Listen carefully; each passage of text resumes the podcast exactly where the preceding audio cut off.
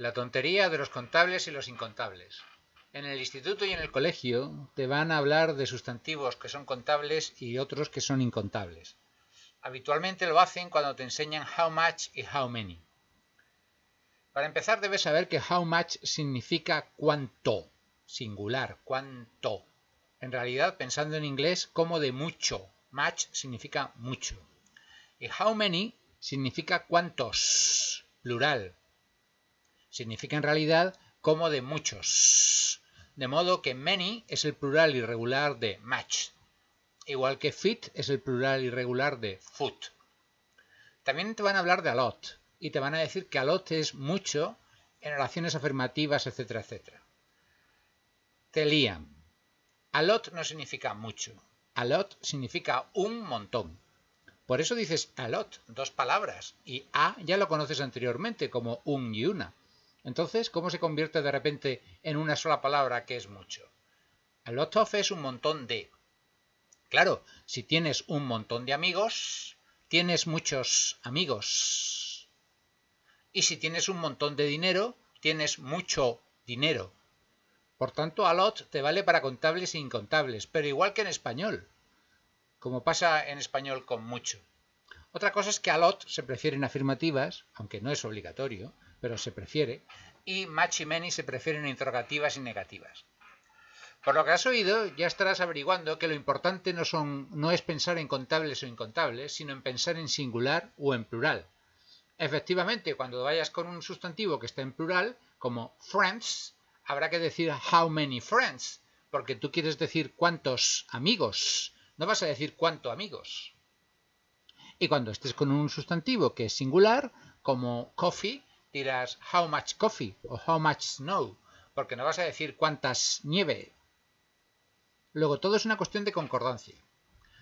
El motivo para el que te enseñen, hablen de contables e incontables, probablemente, es porque en inglés hay unos pocos sustantivos que no son contables en, y, en, en inglés, pero que sí lo son en español. Y al contrario, o sea, hay unos pocos en que las cosas no coinciden, pero son poquísimos. Por esos pocos no vale la pena que te líen la cabeza con pensar si una cosa es contable o incontable. Simplemente piensa si es singular y plural.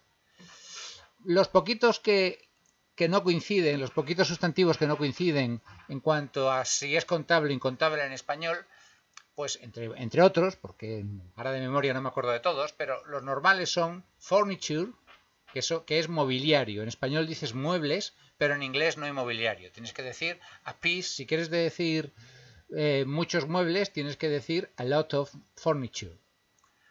Advice es otro. Advice es consejo. En español puedes dar tres o cuatro consejos. Pero en inglés pues, tienes que dar three or four pieces of advice. O sea, tres o cuatro piezas de consejo. Otro es evidence. Evidence, bueno, es prueba, diga prueba, evidencia, pero en español le, llamamos las pruebas. Entonces en español puede haber pocas pruebas y muchas pruebas. En inglés hay mucha o poca evidence, evidencia. Otro muy curioso es news. News, aunque acabe en S, es singular. También le, también le dicen news. Este tipo de pronunciación se, está, se va imponiendo cada vez más. En inglés tienes que decir a piece of news o a, lo, a little news, a lot, new, a lot of news, porque no puedes decir noticias. Otro es progress. Progress es progreso y la verdad es que coincide tanto en inglés como en español, pero en español puedes decir que has hecho muchos progresos. En inglés no.